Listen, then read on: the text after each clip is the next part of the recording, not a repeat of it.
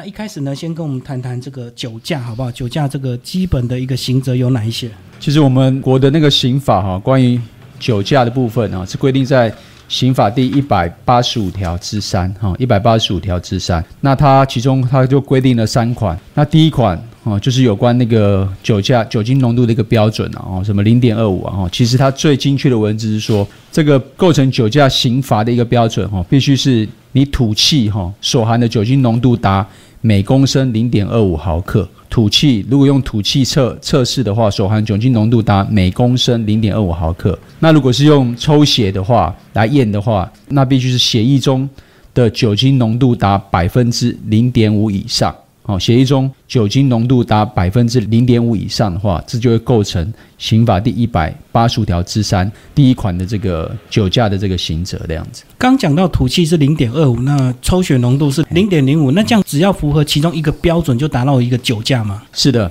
我国刑法有所谓的抽象危险犯跟具体危险犯呢，哈。那在刑法第一百八十五条之三第一款，这是所谓的抽象危险犯，这样就不问你事实上是否发生有发生危险这样子，只要你测试的这个浓度达到这个标准的话，就算是没有肇事等等，还是依会依照这个刑法第一百八十条之三第一款为处罚，这是抽象危险犯这样子。那另外两款有二三款的部分，哈。这个是所谓的这个具体危险犯，就是说，虽然诶，第二款就是说有前款以外，其他情事足任服用酒类或其他香类之物，致不能够安全驾驶。好，它有一个要件，要致不能够安全驾驶。也就是说，虽然你的酒精浓度诶可能没有达到刚才讲的那个每公升这个零点二五毫克。或者酒精浓度等于零百分之零点五以上，虽然你没有达到这个，可是如果诶有其他情势能够发现你确实不能够安全驾驶，诶，譬如已经肇事了，肇事了之后，诶，虽然你的浓度这个没有达到刚才第一款那个标准，你可能还是会构成第二款那个事由这样子。嗯，就是只要达到浓度没有肇事，也是会具备一定的一个刑责，就对，就是你没有到达那样子的一个刚才讲第一款的一个浓度这样子，可是诶，你确实有服用酒精酒类的这个这个饮料这样子，诶。是不安全驾，哎，可能有一些客观中，哎，譬如你也肇事了，啊，可以认定说，哎，你服用酒精的这个饮料，虽然你没有达到验出来没有达到那个标准，哎，可是可以认定说，哎，你确实没有办法驾驶这样，啊，你服用酒类还是会构成这个刑法第一百八十五条之三第二款的一个事由这样子。嗯，那刚刚讲到有这个吹气的一个标准以及这个抽血的一个标准，那什么情况会才会使用这个抽血来检验？是因为这个当事人没有办法吐气吗？对。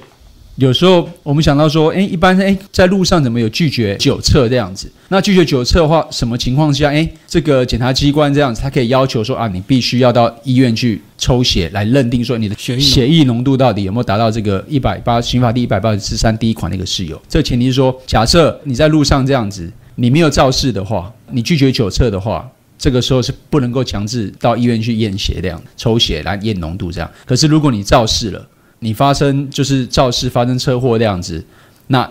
这个检警检警单位就有权利要求你到医院去。验这个血液的浓度，这样就算你拒绝吐气来验的话，因为你肇事了，那检警机关就有权利哦要求你到医院测这个血液的浓度这样子。所以就是只要你酒驾肇事，呃，检警单位就可以再加强你的血液，强迫你一定要接受这个血液的一个检测。对，是。那如果你酒驾拒绝这个抽验的话呢，就是另外这个拒绝酒驾的一个罚则就对了。对，如果你拒绝酒测，哦，那也没有肇事的一个状况，那的确。这个鉴定单位他不能够强制去验验血来验你的血液的浓度，这样。那可是因为你拒绝酒测的话，依照这个《道路交通管理处罚条例》哦，譬如呃第三十五条有规定这样子哈，如果你酒精浓度已经超过了，如果应该行政罚的话是是零点零点一五，刑罚你构成刑罚的话，必须是吐气所含酒精浓度是达每公升零点二五毫克以上，这是刑事责任。对，可是有行政责任。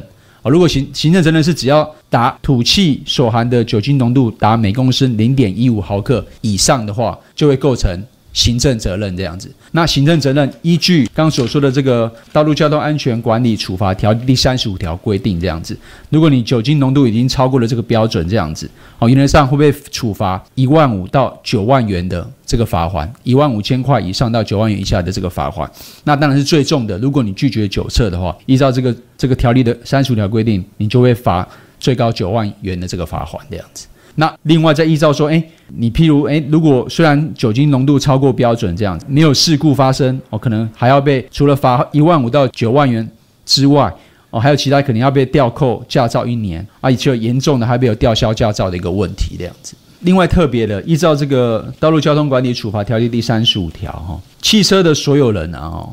就是汽车所有人，如果明知道汽车驾驶人有酒驾的情形而不予禁止驾驶的话，这个汽车所有人也也会被罚。一万五到九万元以下的罚款。这样讲就是说，假如你知道你的朋友跟你借车，他酒驾的话，你如果要借他的话，万一他肇事或者是他被拦检超过这个酒测标准的话，车主也有连带的一个责任就对了。对，行政责任啊，你明知道你是汽车的所有人，然后明知道说汽车驾驶他有酒驾的情形，你还不禁止，还让他去驾驶的话，你会被罚一万五到九万元以下的罚款，甚至也会被。吊扣你的汽车牌照三个月这样子。诶，那我们刚刚讲到的是零点一五到零点二五之间是所谓的行政责任哦。呃，那意思就是说，那零点一五以下就完全没有任何的刑责或罚则吗？呃，刚才说了，虽然零点一五以下当然就没有。不会有行政责任这样子。那我刚才讲的这个刑事责任，看一百八十五条之三第二款，如果你确实有服用酒类，诶，测出来零点，就算是零点一五以下，这样可能还是有酒精的一个一个浓度存在这样子。那你又肇事了，可不可以认定说啊，你确实有不能够安全驾驶这样？你还是有可能，虽然这个浓度，你的吐气的浓度没有到达零点一五这样子，可是你确实肇事的，还是有可能依照刑法第一百八十五条之三的第二款处以刑责这样子。所以简单的讲呢，假如你零点一五以下，但是你肇事了，所以还是会被视同酒驾来追究相关的责任。对对对，还是有刑事责任。可是如果你没有肇事了，浓度在零点一五以下这样子啊，你也没有肇事，当然可能就也没有行政的责任。那也没有刑事的一个责任，这样。所以这样子呢，假如你有喝酒，即使你是零点一五以下，还是有这个肇事被追究的一个责任。所以最好就是喝酒就不要开车，就是唯一这个最安全的一个做法。是啊，当然是这样子。好，那我们刚刚讲到是关于酒驾的部分呢，就是有一定的一个检验标准哦，然后呃再分你有肇事跟没肇事的一个差别，有分刑事责任跟行政责任。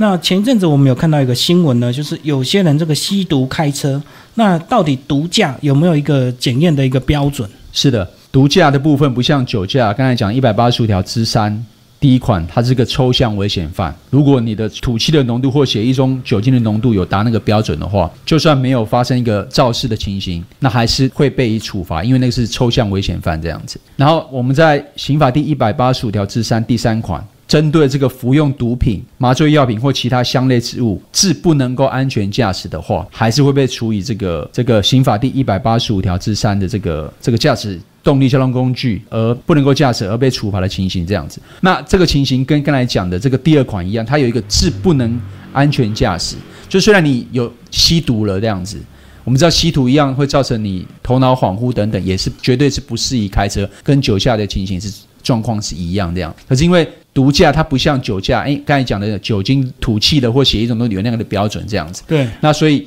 在刑法第一百八十五条之上，也是要规范说毒驾的一个情形，这样。可是法律就是把它定性为这个，它是一个具体危险犯。也就是说，虽然你吸毒了，也验出了有毒品那样子，啊，你开车那样子，可是如果没有肇事的话，可能就没有办法认定说你有这个致不能够安全驾驶的一个情形这样子。所以这个情形跟刚才第二款的情形是一样，那个酒驾的标准虽然没有达到刚才说的零点二五或是零点零五那个标准这样子，可是你确实有喝酒。啊，你确实有吸毒，而且肇事的话，就可以认定说你确实不能够安全驾驶。这时候你还是会被依刑法第一百八十五条之三的第二款，那毒驾是第三款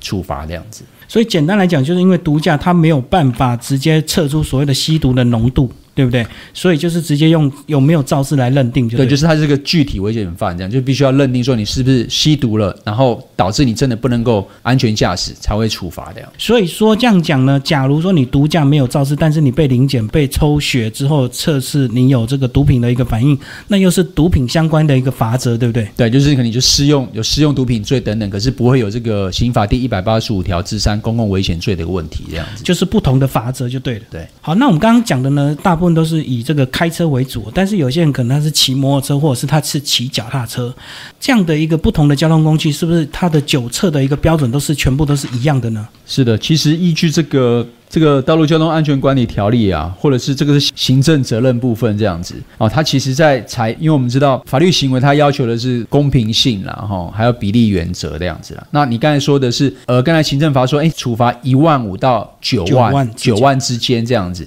那这个标准。这个标准又是怎么样子？如果只是轻微的罚到九万块那么高，那显然是不合比例原则，也不公平、不公正这样子。所以有关这个酒后驾驶的话，有相当规定，就是说，诶，依照你你的酒精浓度含量是多少啊？譬如零点一五，未满零点二五，哦，而他又会依照你是机车、哦小型车、大型车这样子的一个一个分类，然后去罚说到底是一万五到九万之间，到底是。什么样的情形，等于是依照你酒精浓度的大小，或者是骑机车、小型车或大型车，而有不同的一个标准这样子。所以你这样讲，就是说，假如你同样的酒精浓度，但是如果你骑摩托车跟或者是你开大卡车，那处罚标准就不一样。呃，理论上大卡车就会罚的比较重，对不对？对。是这样，没错。前一阵子有看到有一些人酒驾呢，他在这个被要求测酒精浓度之前呢，他都会要求他要喝大量的矿泉水，似乎这样子呢，他的酒驾的浓度就会比较低。那或者是说呢，我们刚刚讲的标准呢是零点二五或零点一五，那假如他只超过一点点，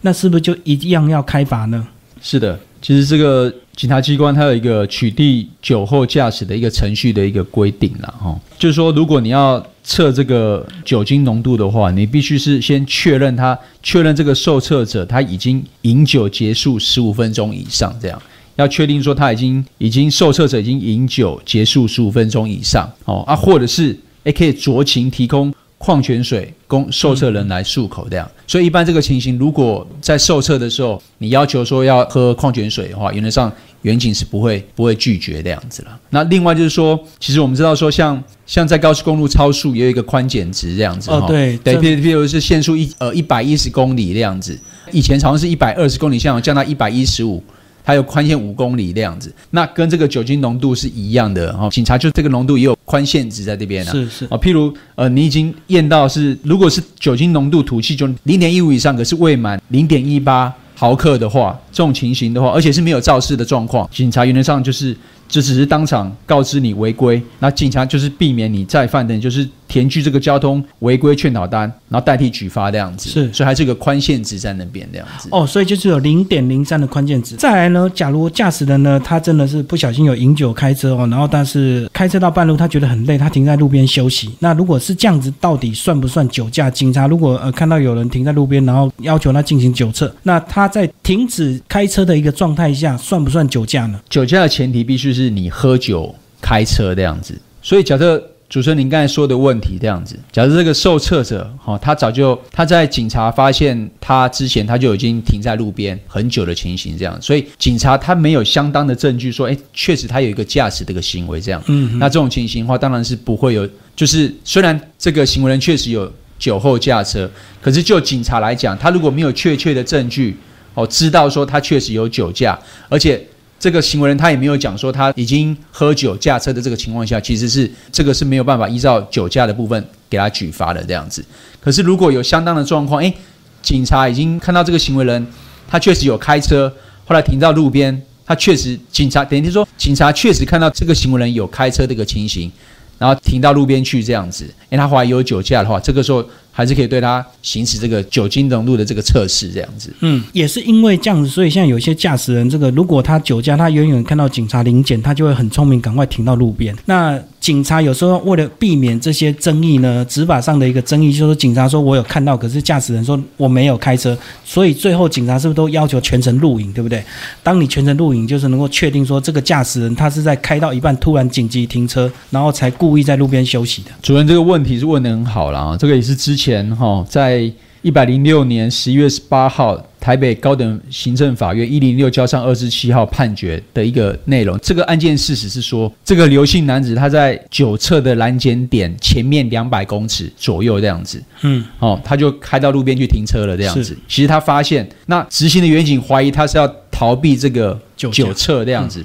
那上前就拍打他的车窗，那甚至透过这个车窗贴单警告这样，但这个刘姓男子。躺在后车座没有反应，这样子，后来就就被交裁决所以这个拒绝酒测，然后罚九万元，并且吊照，还要道路交通安全讲习这样，以及三年后不能重新考照。当然，这个刘姓男子他又提起行政诉讼，后来新竹地院一零六交六十二判决也撤销了这个裁决所的处分，那台北高等法院也维持这个处分。嗯好、所以这个重点是说，就像主持人讲的，他远远看到拦检点这样，他马上停到路边去去休息。可一般人理就是会认为说，他的确是要逃避这个对酒测这样子。可是这种情形，他如果去真的拒绝酒测，远景是不是就可以以这个他拒绝酒测而开单罚最高的九万块这样？那这个判决很明显的告诉我们。不行这样子，那法院的理由为什么是不行这样子？因为说依照《警察职权行使法》第八条第一项第三款这样子，警察只有在这个已发生危害，或者是依客观合理判断一生为害的这两种情形，才可以拦停要求酒测这样子。那所谓依客观合理判断一生为害的话，譬如说这个判决举到说，诶，譬如车辆有蛇行，嗯，哦，或者是猛然刹车，哦，车速异常等这个状况这样子。可是，在这个案子，这个刘姓男子，他应该在两百公尺临停到路边以前，他并没有这些、哦、异常依合理嗯异常的状况，这样。所以，既然没有这个这个状况的话，警察就不可以拦停，然后要求来酒测这样子。那这个情形的话，其实汤德宗大法官在释字第六百九十九号，他对酒测的这个正当程序，他的理解就认为说，诶，如果这个警察在容易肇事路段设置这个路障那样子，那对往来的车辆一律零检，一律零检这样。可是因为还没有已发生危害或依客观合理判断易生危害的情形，这个时候只可以要求这个驾驶人摇下车窗配合临检这样子。OK，可是如果如果到这个拦检点，如果行为人他拒绝配合临检，那因为警察还没有开始合法的酒测，合法酒测前，我刚才讲的要有一个已发生危害或是依客观合理判断易生危害情形，这样，嗯他只是正常的开车开到这个临检点，这样，并没有这个异常的状况这样子哦。因为这个时候如果拒绝配合临检，因为根本还没有合法酒测嘛，警察根本还没有一个一个理由可以来合法酒测这样子。这时候即便拒绝配合临检的话，也不会构成拒绝酒测了。嗯，好、嗯这是第一个状况。这样好，那再来就是说，诶，假设如果这个驾驶人他配合摇下车窗之后，诶，后来警察临检发现这个车内酒气十足这样子，而且驾驶人神志不清，呃，这个时候他就有这个相当或合理的理由可以要求来酒测了这样子。嗯嗯，而且在开始合法酒测的话，如果受检人拒绝接受的话，那警方应该也要先劝导，并告知这个拒绝酒测的这个处罚。这个时候才可以依照《道路交通安全管理处罚条例》规定，就这个驾驶人他拒绝酒测的行为来处罚这样子。哇，所以这个听众朋友听完之后一定会觉得有点复杂。那简单的来讲呢，就是说我们到底要不要一定要配合这个临检？那配合临检完之后，是不是一定要配合酒测？这样是不是就分这两个部分？假如我有喝酒，可是我是正常驾驶，那我也没有这个蛇行，那第一个我可不可以拒绝这个临检？是，如果依照这个汤中大法官他那个，还有刚才讲的那个判决的意思是说，嗯你如果你是正常的行驶这样，嗯你没有这个异常的异常的，譬如车辆蛇行啊、猛狼刹车啊、车速异常等等，这种依客观合理判断有一生危害的这个状况话，其实这个情形，警察还是不能够对你实施酒测的样子。好，那刚刚有讲到所谓的拒绝酒车，或者是你酒驾肇事呢，会有所谓的一万五到九万的一个罚则，并且会吊销或者是吊扣驾照。那到底吊销跟吊扣驾照到底差别在哪里？因为依照这个《道路交通管理处罚条例》第三十五条了哈，如果你这个酒精浓度超过规定标准呐、的开车的话，如果没有事故的话，诶会被吊扣驾照一年。那如果是致人重伤或死亡的话，甚至会被吊销驾照。那这个吊扣驾照跟吊销驾照，它们区别在哪边啊？其实我们知道吊销，吊销就是你的驾照。被取消，那你取消期限内当然是不可以驾驶这个车辆这样子，而且期限过后也必须要重新考照才可以再驾驶，这个是吊销。那吊扣就是你的驾照被扣在这个监理机关，那等这个扣留期限届满之后，就可以把它给领回这样子。哦，所以吊扣的意思只是一段时间帮你保管所谓的驾照，你不能行驶。当期限过后，你就可以拿回你的驾照，继续来过平常的一个生活。那吊销的话是期限之后你要重新再考就对了。是的，吊销等于说你就重新你就是被取消了啦，那你必须对期限过后再重新再考才可以再有驾照。所以吊销比吊扣严重。对啊，当然是这样子。所以有关于那个，譬如致人死伤啊，或重伤啊，或是你甚至驾驶营业大客车的这种情形啊，或是五年内有两次以上的这个酒驾的状况，依照这个《道路交通管理处罚条例》第三十五条规定，都是比较严重的状况，都会被吊销这个驾照这样子。好，那刚刚还有讲到说，还要有些还要强迫去这个驾驶人哦，这个去参加道安讲习。那道安讲习如果不去的话，会怎么样？甚至呢，前阵子我有看到新闻，有人呢还因为自己公事繁忙啊，因为忙着赚钱做生意，他还找人去帮忙去参加道安讲习。那如果去找人去参加的话，这样子又会有哪些情行者？如果找人家带上这个道安讲习的话，其实这个行政机关去的时候都会报道这样子。对，一定要拿身份证签名。对，一定要报道这样。那你签名这时候一定是伪签这样，那这时候一定、确实已经已经构成这个这个刑法上这个伪造文书的一个刑责这样子。嗯这个东西是绝对绝对不允许也不鼓励的一个行为这样子了。那另外就是说，假设要求你去参加这个档案讲习啊，如果你没有正当理由，你没有去的话，你会被处新台币一千八的这个罚款那样子。啊，如果被罚了之后，如果再一通知你又不去的话，逾六个月还是不参加的话，你这时候你会被吊扣你的驾照六个月这样子。哦，那假设无驾照可以吊扣的话，在你重新重新考照之后，还是要执行吊扣驾驶执照六个月之后，再发给新的这个驾照给你这样子。第一次没有参加罚一千八，第二次通知再不去就是吊扣你的驾照六个月。对对然后，假如你是被吊销的话，即使你考上的话，也是考上之后先吊扣六个月，再发给你。。对对对，所以这个六个月一定要被处分就对了。是啊，这个所以这是没有参加大安讲席的一个后果这样子。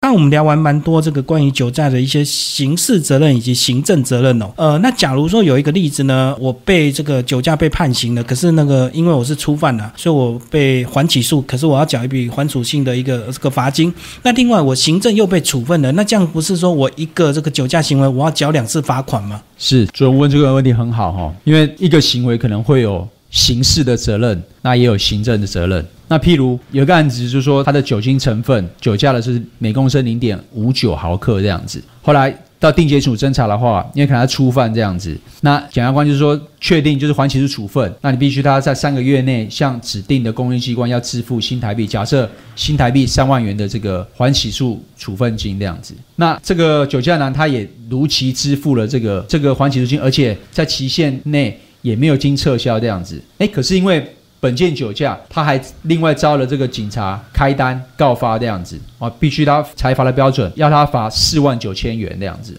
哦。另外还有吊扣这个驾照，驾照一年还要施以道安奖期这样。那这时候这个酒驾呢他就他就声明异议说，哎，我已经罚了这个刑事被刑事已经被罚过了，嗯是不是因为诶有所谓的行政法有所谓刑事优先的一个原则啊，或是一事不再理的原则啊？那这个就这个行政罚的部分哦，四万九千元的罚款的部分哦，是不是应该就是要把，或者是还有吊扣驾照，还有大人奖钱的部分，是不是应该全部撤销？哦，这样子讲是不是有理由啦？哦，就是刚才主持人您问的这个问题了哈、那其实这部分呢，其实我们知道说，这个缓起诉处分金，它实际上是这个刑事的一个处罚这样子。那可是解释上也就是等于是它也是罚钱，也是钱的一个种类这样子。那可是依据这个这个规定说，若行为人他所支付的这个缓起诉处分金，他没有达到这个《道路交通安全处罚条例》第九十二条第四项所定最低裁罚标准的话，那依照该条例的第三十五条第八项，还是要补缴不足的部分那样子，还是要补缴不足的部分。所以虽然缓起处分金他缴了三万块这样，可是因为他这个财罚是四万九千五百块这样，不足一万九千五的部分还是要补缴。哦，这钱的部分是这样子，就是同样性质的处罚是这样来处理。那刚才讲处分金跟行政罚款都是缴钱这样子，所以变成是说，哎，如果你不足的话，依照这个道路交通安全管理处罚条例的话，它变成说不足的部分要你叫你补足这样子。那另外就这个道安奖级跟吊扣驾照的这部分，嗯哦，依照这个行政法法第二十六条第一项但书了哈，它规定说行为应处以其他种类行政罚的话，亦得以裁处置这样。那所以就是所以讲起来，另外的吊扣驾照跟道安奖级这个跟钱没没有有关关系系这样，所以它算是它种类的行政罚这样子。而且这个东西它是兼具有维护公共秩序作用这样子，为达行政目的，行政机关还是可以并予处罚。所以这个案子虽然他缴了这个缓起诉处分金、刑事责任三万块的这个罚金啊，可是还是必须要求他补足一万九千五百块这样子。那另外就大湾讲席跟吊靠驾照跟这个跟钱这个性质是不一样的。那基于这个维护公共秩序的这个目的，还是可以要求他要并罚这样。所以刚刚这样讲的意思呢，就是说，呃，我们这个罚款呢，如果超过我们的缓起诉处分金的话，我们还要去补缴这样的一个差额。那同时呢，这个吊销驾照以及这个道路安全讲习还是要实行，就对，跟金钱是没有关系的。对，好，那最后再来帮我们这个补充一下，关于这个酒驾有哪一些相关的一个刑事的一个法条以及民事的法条。我们刚才讲到说，有关这个酒驾的这个主要规定是刑法第一百八十五条之三呐，哈，他我们刚才讲到它分了三款，那第一款是抽象危险犯，只要你确定有超过这个这个标准，他就一定会处罚这样。嗯那第二款跟第三款，第二款是其他的。就是有除了你有服用酒类的事物，然后导致你不能安全驾驶，或者是毒驾的部分，这都是具体危险犯。是哦，要确认，哎，你确实已经是不能够驾驶，哦，才会处罚。那这种东西，如果是如果是你甚至致人，因为酒驾致人于死的话，会处三年以上十年以下有期徒刑。那致重伤的话，也会一年以上七年以下的有期徒刑。这样。那另外，哦，甚至有相关法条，譬如，哎，你肇事逃逸，嗯，哦，刑法第一百八十五条之四也会被处罚这样子。那当然，你如果你酒驾过失致人于死，或甚至过失伤害等等，依照刑法第两百七十六条还有两百八十条相关规定，也会有都会被有处罚这样子。关于酒驾相关民事法条的话，主要是规定在民法第一百八十四条哦，因为故意或过失不法侵害他人权利，要负损害赔偿责任。那这损害赔偿责任，如果是不法侵害他人致死的话，你当你对支出这个医疗啊，或是增加生活上需要的这个费用。甚至是殡葬费啊等等，你都要负损害赔偿责任这样子。那如果你不法侵害他，如果酒驾造成死亡的话，哦，那被害人的父母啊、子女啊、配偶等等啊，也可以请求这个慰抚金这样子。啊，都会有相当相当的一些一些赔偿的一个问题这样子。然后最后呢，我前阵子我看到有个新闻呢，就是有一些呃当事人酒驾，然后他因为拒绝这个呃警察的拦检酒测哦，所以他就是一路这个逃离现场，最后逃回他家里自己的一个地下室停车场。那以这样的一个状况，那远景有没有权利进入这个所谓的私人土地来对当事人进行酒测呢？其实这个案子是发生在新竹地院的一个案子啦，哈。就远景他看到这个被告他所驾驶的车辆行迹可疑的样子，诶，后来他查询说这个该车的车这个车主就是被告，他有酒后驾车的这个前科，这样，所以远景就怀疑说这个被告他有酒后驾车这样子，那想要拦查这个被告接受酒精的这个检测，这样啊，没有想到这个被告他为了避免接受酒测，然后也没有停车就加速逃离这样，那远景就跟随在在后这样子。哦，然后被告那继续行驶，然后往这个这个住处的地下室停车场内这样。后来远景也跟到这个停车场以内这样，并且实施酒测这样子。后来测的浓度诶确实达到吐气的话，酒精浓度达每公升零点五三毫克，因此认为被告有酒驾，然后要调查他这样子。所以这个案子的这个主要争点就是说，诶，这个远景进入被告住处的地下室拦查被告，而且要进行这个酒精浓度的测试。是否是合法这样子了？是啊，他可以不这样子来做这样？那取得到了这个证据，可不可以当做他酒驾的这个他有这个证据能力，而可以在这个单位呈堂的证供啊？主要是这两个争点这样。那关于第一个证，就说，诶，进地下室进行酒精浓度测试是否合法这样子？哦，我们刚才讲了这样子，你今天警察你要盘查的前提，也必须要一个合理的怀疑啊，他有犯罪的一个一个可能的一个状况，才可以做盘查这样子。那这个案子。实际上，这个被告他并没有肇事啊，而且他也没有什么我刚才讲的车辆蛇行啊、猛狼刹车啊、车速异常忽快忽慢的这个状况，这个异常现象这样子。所以被告他根本没有任何已发生危害或易客观合理判断一生危害的情况之下，这时候这时候你要把他给拦查，实施酒精浓度的测试，当然是不合法的这样子。那第二个问题就是说，哎，你你既然是不合法的一个一个前提这样子，那你还没有经过被告的同意，就闯入私人住宅领域的这个地下室停车场这样子，而且重点是说，严谨进去地下室这个情况下，也不是刑事诉讼法规定相关的这个拘提啊、逮捕、这个搜索的这个东西可以进去私人住宅的地方这样，所以整个讲起来，这个取证的这个完全是一个。等于是还没有发生一个危害这样，而且没有另状不符合这个刑事诉讼法相关的这个规定情况下，你进去进去停车场内，这当然是这个取证一定是不合法这样子。所以这个最后如果他被裁罚，一定是被撤销，对不对？那当事人可不可以回头来告这个远景所谓的侵入民宅或侵权这样的一个问题？是啊，这种情形的确是他没有一个正当理由，嗯，没有正当理由进去这个这个地下室，很有可能就是他确实会有这个侵入住宅，远景有侵入住宅的一个问题这样子。好，那假如说以刚刚这个案例来讲，这个当事人他开车确实有所谓的异常，然后警察才所谓的进行拦截，然后跟随到地下室。那如果他确实有这样的行为的话，是不是他就有构成酒驾，也没有所谓的侵入民宅的问题？是的，如果他确实确实在路上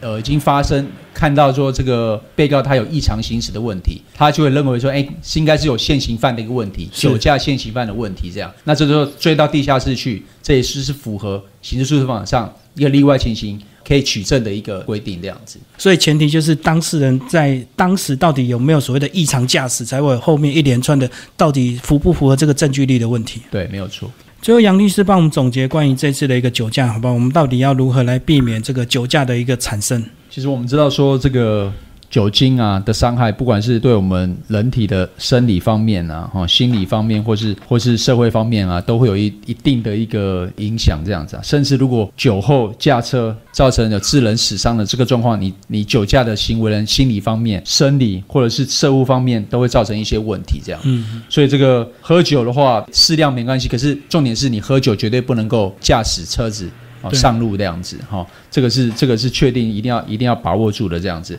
那你要喝酒 OK 这样，可是那现在有很多预防酒后驾车的一个方法啊，譬如说你可以请朋友协助你护送你回家这样子啊。嗯哦，尤其刚才讲的啊，尤其刚才讲的，就如果这个汽车驾驶人如果知道所有人知道驾驶人有酒驾情形，你还还借车给他开的，我刚才讲也会罚一万五到九万的的罚款的问题这样子嘛，哈。那或者是说，哎，你可以就是请人家找代驾的一个问题这样子。或者是如果你有染上这个酒瘾的话，你也要积极的这个寻求这个积极的治疗这样子。反正重点就是说，如果有喝酒的话，绝对不要上路这样子，保护自己也保护其他的路上行人的安全。好，今天非常感谢杨敏红杨律师跟大家聊酒驾相关的一个法则以及问题哦。那那最后也希望这个听众朋友每个人都不要有所谓的一个酒驾的一个产生哦，不管你有肇事或没肇事，其实呢，呃，最后总会有发生一些问题哦。非常感谢杨律师，谢谢。谢谢大家，谢谢。